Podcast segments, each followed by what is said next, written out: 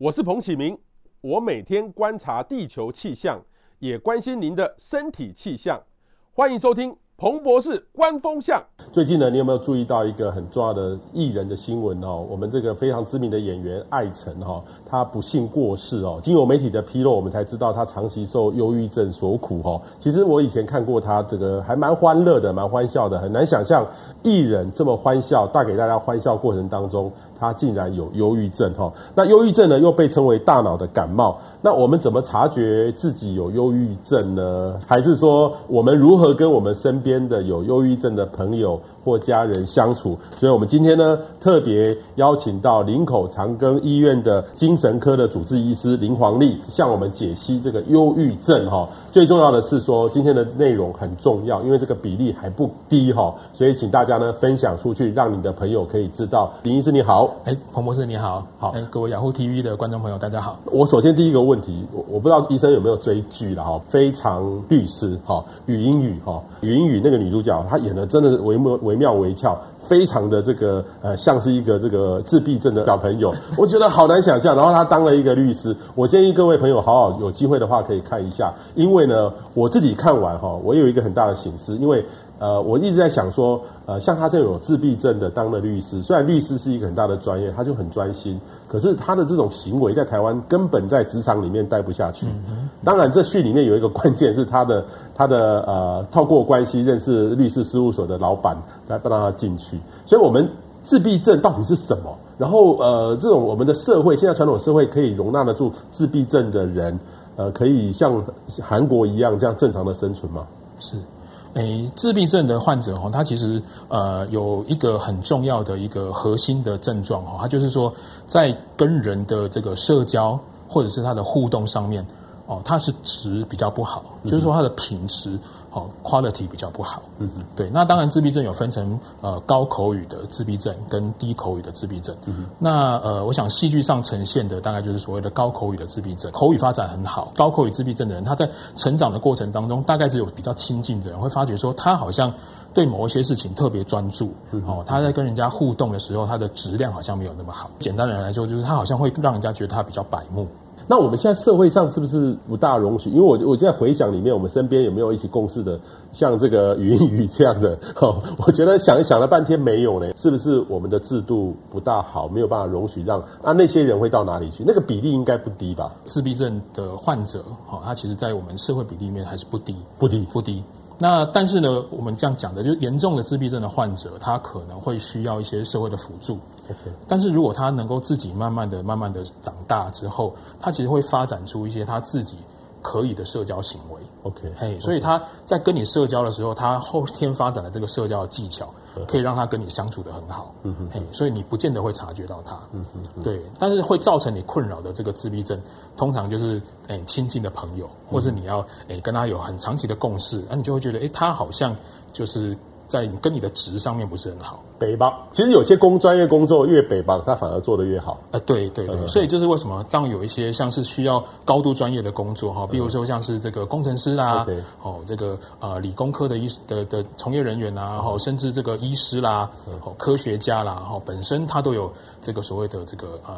自闭症的特质，OK，好。那我们今天来谈的是这个忧郁症，哈，这个呃，忧郁症呢，一般来称为是大脑的感冒，它是是到底是一种生理还是心理的疾病？有一个很重要的观念，这个一定要跟大家说，就是说，呃，忧郁症它不是一个单一成因的的的疾病，嗯、对，忧郁症的成因它其实非常复杂，所以我们不太能够轻易的把它归咎到单一的病因。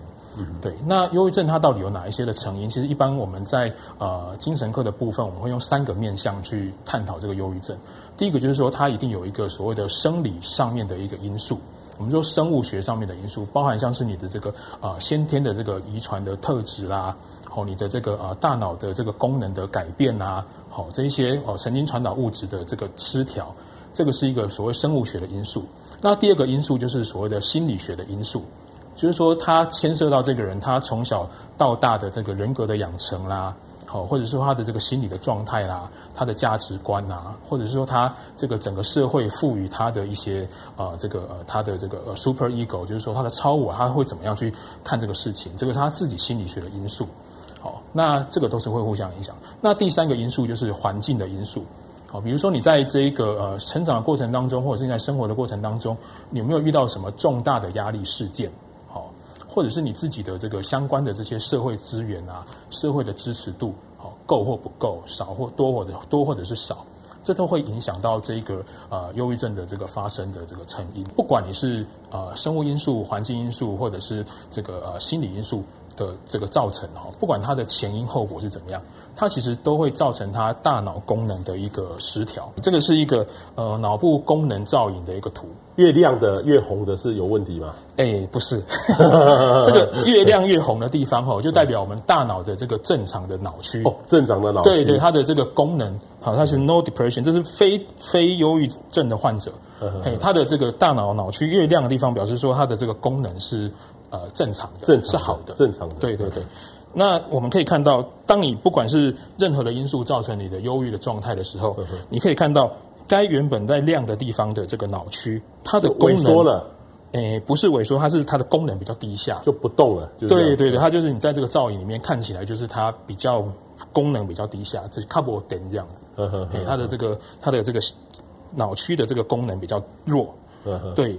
那所以我常常会跟病人说啊，你如果没有忧郁症的时候，你的大脑是彩色的，就一直在动，一直在动。对对对，你的大脑的运作是很正常。但是，一旦你患了忧郁症之后，你的大脑就变成黑白的。哦，不止人生是黑白，大脑就比较黑白。照这个是照 MRI 对不对？对，这个叫做功能性的 MRI。可是我记得以前我们那个知道这忧郁症，就是要很多的量表，你要 yes or no。我像我自己要是填，我当然是没有啦。但是问题是说，有时候填就觉得那个好主观哦。是是啊，等于是说，以后要是我有忧郁症，我会跑去找医生，医生就可以可以照照个 MRI，就可以看得出来我有没有忧郁症嘛？哎，对，这个其实是我们呃现在呃精神医学界在努力的一个方向。哦，哎。对，因为过去大家对于精神科的医师或精神科的诊断，其实都会存疑啊。嗯哼，哎，就是说啊，我我去找精神科医师啊，我就填一填量表，那我到底是或不是 yes or no，我我不清楚。嘿，那我我今天如果我今天想要欺骗医师，那我就就填有或没有。嗯，对。那当然，就是如果我们现在这个忧郁症的诊断，我们会朝朝向越来越多这个生物学的角度去看。嗯哼。所以其实忧郁症不管它的前因或者是后果造成的脑部的功能的失调，大概是现在呃几乎是很确定的事情。OK。但是为什么说，哎，我去看精神科医师的时候，哎，没有把我去安排做一下这个 MRI 哈，这个呃核磁共振？因为像这样子的功能性的这个核磁共振的造影，它呃还没有被普遍应用在临床上哦。你去做一个这个检查，大概要花两个小时的时间哦，而且要看你这个当天的状况怎么样的确定。那两个小时的时间，它诶不是可以用在临床上的治疗诊断这样子。那现在当然还有一些比较新的东西，比如说我们用这个脑波。的量测脑波比较快，然后用这个大数据的分析去想抓出这个忧郁症患者的脑波跟一般患者的脑波有什么不同，啊，这个都是目前在这个呃研究的方向。不是每个医生都会去做这个事情，对不对？对，因为这个现在在在临床上我们还没有到能够诊断的标准。OK，它就是一个辅助，让我们知道说啊，他这个忧郁症的成因跟我们脑功能是有很大的关联。现在在网络上有很多的资源，然后就是我觉得这个是最容易呃让自己察觉到忧郁症的的地方哈，比如说你。你现在上网去填一些网络上的呃自填量表，或者是像是这个心情温度计等等的哈、嗯，那你可以勾几个这个呃问题，那你发觉诶，它分数到一个呃临界点以上的时候，你就提醒自己，我有可能有忧郁的倾向、嗯。那这个时候再交给这个专业的医师去做判断、嗯，我觉得这个会比较好。好，另外一个呢，就是忧郁情绪跟忧郁症的差别哈。其实。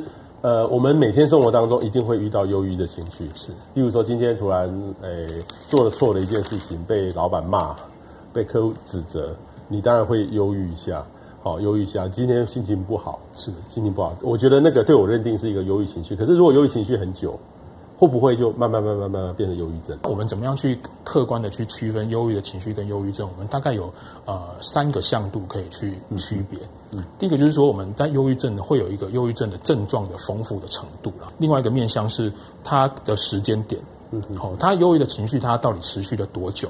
嗯，好。那第三个就是说它的忧郁的情绪会不会影响到它的功能？就是说它的严重程度到什么程度？我举个例子来说哈，刚刚有讲过，比如说我今天跟这个诶老婆吵架。好，好，那这个或者是这个被老板要求，好做一个什么工作啊，做不出来，那我就会有一些很短暂时间的忧郁的情绪，这样子。那隔隔诶隔天我跟我老婆和好了，忧郁情绪就过去了。好，或者是说，诶，我这个这个事情我解决了之后，三五天之后，我好像这个很短暂的时期就过去了。哎，那这样子的一个时间点就没有延长到那么久。嗯。那第二个是，呃，我可能跟老婆吵架完之后，我可能心情很忧郁，但是我不会吃不下睡不着。嗯嗯。好，那我可能在这个做事情的这个方面的效率，我还是都很好。我在思考的面向很好。我不会对我的未来产生担心，我不会看事情的角度变得很负面，嗯、甚至我不会出现一些啊自杀想死的念头。嗯、那这个其实就是我的严重度跟症状没有那么够。所以一般来说哈，忧郁的情绪它持续再久，也都不会变成忧郁症。因为忧郁的情绪它只是忧郁症的一个症状症状之一。对，我们刚刚讲它的症状的丰富程度要够。嗯，对，所以忧郁症的症状。哎，还有除了忧郁心情之外，它还有其他很多附属的症状。嗯哼，那真正我们要去治疗的，其实是这一些附属的这个忧郁的症状。但是我也看到很多人，就是说，可能因为某一个很重大的打击，是就直接变成忧郁症，也有也有这样。对，那个我们叫做压垮骆驼的最后一根稻草。但是它其实本身就一定一定有很多忧郁的情绪在那边累积的。对，所以我们刚刚回到我们刚刚说的，就是忧郁症它不是一个。单一成因不是单一成因，它不是单一成因，所以所以当我们思考事情的时候，我们很容易倾向把这个事情简单化。嗯哼哦，比如说某些人他可能诶因为什么事件之后，他突然转变成忧郁症。嗯哼哦，他他突因为某一些事件之后，他这个整个状况变得很糟。嗯嗯那这个就是单一的成因。哦，单一的成因。单一的成因，但如果你是呃忧郁症的思考，甚至有一些像是这个自杀的事件。我们都不能够用单一的成因去去探讨它。有些朋友他其实是明明的症状就有忧郁症，可是他却不承认。当然，他有些他排解的方法啦，但是其实你可以看得出来，忧郁的情绪一直都存在。那很多人呢，大概都觉得去看精神科医师，我不知道现在会不会啦。看精神科医师会把病人有点心里面的障碍。哎，其实现在的人对于看精神科还是存在着很多的误解。那这个污名化的问题，其实有包含自我的污名化跟所谓的这个社会给你的污名化。对对。那我我举我自己本身的例子来说好了。像我们在医学系养成的过程当中，当你选择你要当精神科医师的时候，嗯哼，哎，这个时候你就要面临到很大心理关卡。哦，比如说我那个家里面的长辈就问我说：“哎，你你要将来要走什么科？”我就说：“哦，我想要走精神科。”嗯，他说：“嗯，你你想走精神科啊？”嘿。然后，然后，然后对，然后他就会会劝阻你这样子。然后等我真的当了精神科医师之后呢，走到这个社会上的时候，诶，当医生大家都会想要认识。对，自我介绍的时候说你是医生哦，很好，很好，很好。哦，那你走什么科？哦，我是精神科医师。哦，他脸上就露出这个，诶，我将来都不会看到你，我也不会遇到你。有这么严重啊？这样子的一个情况，对对对对。所以其实，在呃，台湾的社会上，精神科虽然呃目前越来越常被人家提到，但是精神科的这个污名化还是存在的，还是存在的，还是存在的。对，那所以在这样子的一个污名化情况下，特别像是忧郁症这种，呃，其实在人口盛行比例很高的一个时候的一个疾病，就很容易会呃在治疗上面会面临到一些的这个不足。然后，比如说我们看我们台湾的。诶，忧郁症的治疗跟美国的忧郁症的治疗的诶现象，我们来做一个比较。好，这一边是这个美国的忧郁症的的状况。好，那这边是这个我们台湾忧郁症的状况。在终身盛行率的部分，哈，在美国或者是其他国家，他们出现这个忧郁症的比例，终身盛行率，就是说，呃，这一辈子里面你有可能会遭遇一次的忧郁症的发生的比率有多高？你可以看到，美国它终身盛行率是。十六 percent 左右，不管世界各国哈，都看看起来他们大概在盛行率的比例大概在十 percent 左右。那你来看我们台湾的过去一个很大型的这个呃社区化的调查，诶，台湾的忧郁症盛行率只有一点二 percent，一点二 percent。对，那那当然诶，不是说我们台湾忧郁症比较少，好，而是我们台湾的忧郁症被诊断的比率很低啊。呵呵，嘿，因为我们过去在台湾的这个社会里面。比较避谈这个忧郁症的情况，你不太敢去跟别人谈，甚至你也不太敢跟你的老板知道，你也不太敢让你的家长知道，嘿，甚至你被不太敢让让你的另外一半知道，这样子。但是呢，你不去处理，不代表这个问题不严重。你可以看到，忧郁症其实在这个世界卫生组织里面，它被认为现在是第二个或到第一个失能最严重的的疾病，然后仅次于癌症。那我们第二个部分是平均失能的天数，就是一年里面哈，你会因为忧郁症而没有办法去工作，或者是你达到失能的这个比例有多少？我们看到美国，它一年大概有一个月左右是失能的一个情况。但是我们台湾忧郁症的病人，他两个多月，两个多月是人家两倍。也就是说，我们台湾的忧郁症它都不出来就诊。那他一旦诊断的时候，他的情况是很严重的。嗯哼哼。就是说，你一旦出来这个呃被诊断出来之后，其他的严重度是很高的。嗯哼哼。那再就是说，我们忧郁症的求助行为哈，那求助行为像在美国，他们大概。两个人，他一旦发现忧郁症，两个人就有一个去求助，不管是求助精神科医师、求助心理师，好这些呃心理卫生的专业这样子。但是我们台湾呢，他在求助行为大概只有五分之一，五个人才一个去看。对，OK，OK，对，而且他就诊的率很低，而且他持续就诊率是不足。第二个问题就是说，哎，那忧郁症，哎，不治疗会不会好？嗯，不治疗忧郁症会自己好。哦，但是这个一定要不要断章取义哈？不治疗的忧郁症可以自己好？对对对，不治疗的忧郁症它会自己好。不治疗的忧郁症可以自己好？对对对对，就是一般忧郁症，如果你终身第一次的这个忧郁症发生，嗯哼，大概平均上来说哈，一个忧郁症的时期大概会持续十三个月左右，就是一年左右的时间。不治疗忧郁症有一部分的人他会自己好，大概百分之四十左右，嗯哼，他会自己好。但是呢，诶，百分之六十的机会，就是你大概有三分之二机会，你可能会好一半，好一半，就是没有办法好到你生病之前的状态。嗯哼。那但是大概有呃四成，诶四成左右，就三分之一左右的病人，他会一直持续忧郁。嗯哼。所以有些人说啊，我忧郁症，我不治疗，一段时间我自己好了。嗯哼。这个是不是真的？这个是真的哈，因为的确有一部分的人，他不治疗就会好。嗯哼。好。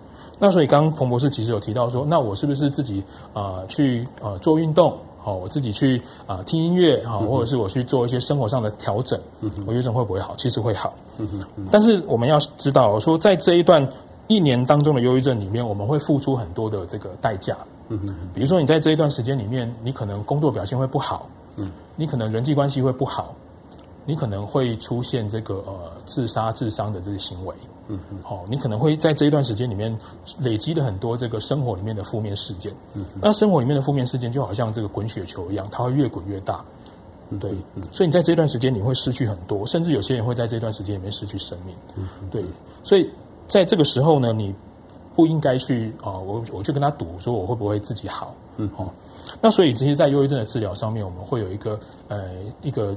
呃，准则啦哈，就是说，如果你发现你有轻微的忧郁症的时候，你当然可以去做一些生活上的调整，嗯，好，包含像是呃运动啦，然后就减轻一些生活上的压力事件，哦，去做心理治疗什么都可以，智商这些都 OK。但是呢，如果你一旦你的忧郁症是在呃中度或重度以上的忧郁症，我们就会建议一定要很积极的去做处理跟治疗。可是有时候我也听过，吃了忧郁症的这个吃了之后，那个药会昏沉沉，所以大家都不想吃。是，这个是真的。真的，哎，这是真的哈。但是大家还是不要听到这边就就又快转了哈。对，那忧郁症的这个药物，它的确有它很多的副作用。副作用，对。那呃，昏沉只是其中一项。嘿，它就让你睡着就不会忧郁了，是？呃，没有这么简单哈。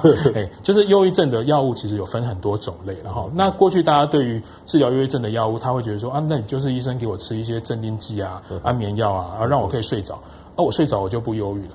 但其实啊，忧、呃、郁失眠它只是忧郁症其中的一个症状。那但是呃，忧郁症的治疗的药物，它其实有很多，其实针对忧郁症其他的症状去去处理。很多吃抗忧郁药的病人会告诉我说：“哎，我好像变得不是那么忧郁了，哎，但是我好像也快乐不起来。嗯嗯，就是说我的情绪好像变得很平板。嗯，好。”那甚至忧郁症除了这个呃昏沉、白天昏沉的这个呃抗忧郁药物以外，甚至有一些忧郁症的药物还会造成一些，比如说体重发胖啦，好，或者是说有一些性功能障碍这些问题，好，甚至它有忧郁症的药物，它会呃有戒断的症状等等，这些其实都我们是我们这个精神科医师在处方抗忧郁药的时候不能够去回避的一些问题。嗯哼。但是其实随着这个呃时代的演进，然后其实我呃抗忧郁的药物有很多的种类。而且跟过去的这个二三十年的旧型的抗忧郁药比起来，我们已经呃进步了很多。嗯。所以上述的这些副作用其实已经越来越少。嗯。甚至如果你直接去处方这个抗忧郁药物的话，其实更可以去有机会去下降你的这个呃安眠药物或者是镇定剂的使用的量。嗯。那再来就是说，其实过去大家会觉得说，哦，我去看精神科的医师，他跟我谈一谈之后，他就开抗忧郁药给我吃。啊，这个药物我就没有办法吃啊，因为它的副作用非常多。哦，不是我不愿意去治疗忧郁症，而是这个药我没有办法吃。那其实现在治疗忧郁症，除了药物的治疗之外，其实还有很多非药物的治疗，比如说，呃，现在在这个呃。呃，美国其实，在二零零八年的时候，其实就已经通过这个所谓的啊、呃、重复经颅磁刺激哦，用于治疗这个忧郁症的患者。OK OK，对。那我们台湾比较慢，我们台湾在在二零一八年的时候，哎，才正式通过好用这个啊经颅重复经颅磁刺激去啊、治疗忧郁症这样子。好，那重复进入磁刺激它其实现在有很多的缩写的，不管你听到的是什么 rTMS 啦、TBS 啊，或是 Deep TMS。它都是描述的同一个东西，那这这算不算有点像电击的感觉？哦，对对对，这个很容易会搞混哦。大家过去会有一个印象，就是精神科有一个有一个呃终极的治疗的武器叫做电疗，嗯嗯，它的正式的名称叫做电痉挛治疗。哎，这个其实在精神科的治疗已经有呃三四十年以上的历史。哦，它真的就是在呃大脑的这个呃大大脑直接通电。那它通电的话，会诱发这个癫痫的反应。嗯嗯，嘿，那这个其实也是一个偶然的发现啊，因为大家过去发现说，哎，这个精神病的患者他在癫痫发作之后，他精神病症状减轻，所以我们就用人工的方法去诱发他的癫痫这样子。但是呢，这个新的治疗，它其实跟这一个所谓的电痉挛治疗它是不同的。因为电痉挛治疗通常它诱发癫痫，你可以想象癫痫的时候是一个蛮恐怖的一个状态。好，但是这样子的一个治疗，它其实是。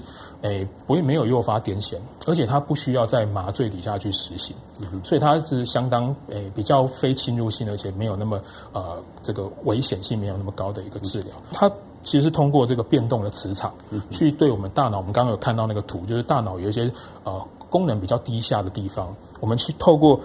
呃，变动的磁场去帮大脑做一个活化的这个动作，嗯嗯嗯、它的原理其实很简单，手机都有这个无线充电的功能，它是用产生这个感应的电流，所以它其实可以很 focus 在很这个很特定脑区。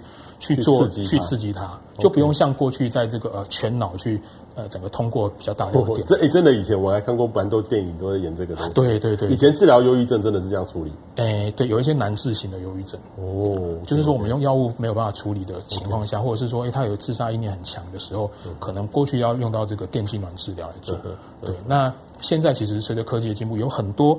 呃，这个呃非侵入性的脑刺激素其实都.其实对于忧郁症治疗带来很多的曙光了。OK. 所以就是说，哎，真的不要害怕去看精神科医师。另外一个呢，就是这个躁郁、焦虑还有忧郁哈，这个都有郁。哎，这个也是蛮容易被人家搞混的。嗯、通常比较容易会被搞混的有两个情况，就是哎忧郁跟焦虑啦。忧郁跟焦虑，这是所谓的我们讲比较哎所谓的轻型的这个啊呃精神疾病这样子。那呃。焦虑跟忧郁，它其实本身核心症状不不太一样。好，那忧郁其实就是他诶情绪会很低落。那焦虑的人呢，他其实是对呃生活上的一些小细节啦，诶这个担心的过头，嗯，嘿担心的过度这样子。嗯，所以它其实是两个不太一样的一个状态。但是呃忧郁跟焦虑，它其实有很高度的共病，就是它很容易同时发生。好，它共病的比例大概超过百分之六十以上。嗯哼，所以就是说你看到一个的呃。个案他他有这个忧郁的情况，那他大概有百分之六十的机会他会出现这个焦虑的情形，或是有焦虑的情形的人，他可能到后来会变成这个发展成这个忧郁的状态。哦，那这是忧郁跟焦虑的一个差别。那还有另外一个词蛮常易被蛮常容易被人家滥用的，就是躁郁症。嗯哼那躁郁跟忧郁有什么不一样？哦，那常常我有一些病人就说：“哦，医生你怎么说我忧郁症？我这个这个。”这个诶，焦躁的要死，我很容易生气啊！我跟人是躁郁症，好，但是其实忧郁症跟躁郁症它是是两个不同的疾病。好，那正式的名称哈，有有比较容易区别的名称，就是忧郁，它叫做啊单极性的忧郁，就是说他的情绪大部分的时间，或者是他总是处在比较低落的状态。但躁郁症它另外一个名称叫做双极性的情感疾患，就是说双极性就是它的两个极端。所以他在人生的某一个呃，在病程当中某一个阶段，他会处在呃躁的这个情况。嗯嗯嗯、那躁的情况是什么？他是可能心情变得特别的开朗、开阔，啊，想法变得很快。他对自己的这个呃这个判断啊，对自己的这个价值，会觉得说他自己特别厉害、特别聪明，讲话很快速，然后这个体力变得很好。哦，有很多的这个事情想去做。哎，那跟忧郁的情况是完全相反。那他人生有一段时间会处在忧郁的状态。哦所以他是在处在两个极端。如果是这样子分别的话，大家可能就会比较清楚。我的感觉起来，这三个字在有很多的主管、主管做，特别是他可能工作压力很大，都会一直反复出现，又很焦躁，又很焦虑，又很忧郁。我们只能够说，有这样子的一个人格特质的人，他的确是。呃，比较有机会成功了。OK，有 焦虑、焦虑、忧郁，哦，就一起来哈。对对对，像像你如果说呃比较呃焦虑的特质的人，他其实对小细节他很要求啊。对对对，人家说魔鬼藏在细节里嘛。对对啊，对，像我就觉得，哎，这个细节还好，就过去了这样子。哎，但是但是焦虑症他会对这个细节他他很在意啊。哦，就比如说我今天来录影，我可能昨天才准备，嗯，但是焦虑的那个，哦，就我一个，诶一一个月之前我就想说我要开始准备了，嗯，因为说他一定会做的比我好。OK，怎么去观察好友哦的求救讯号？要是他试出什么样的，你就应该主动来跟他说。然后你怎么样看他是真的这种忧郁情这个倾向，然后不要漏接掉。身边如果有忧郁症的患者，通常呃，我觉得不是很容易察觉。不是很容易察觉，不是很容易察觉。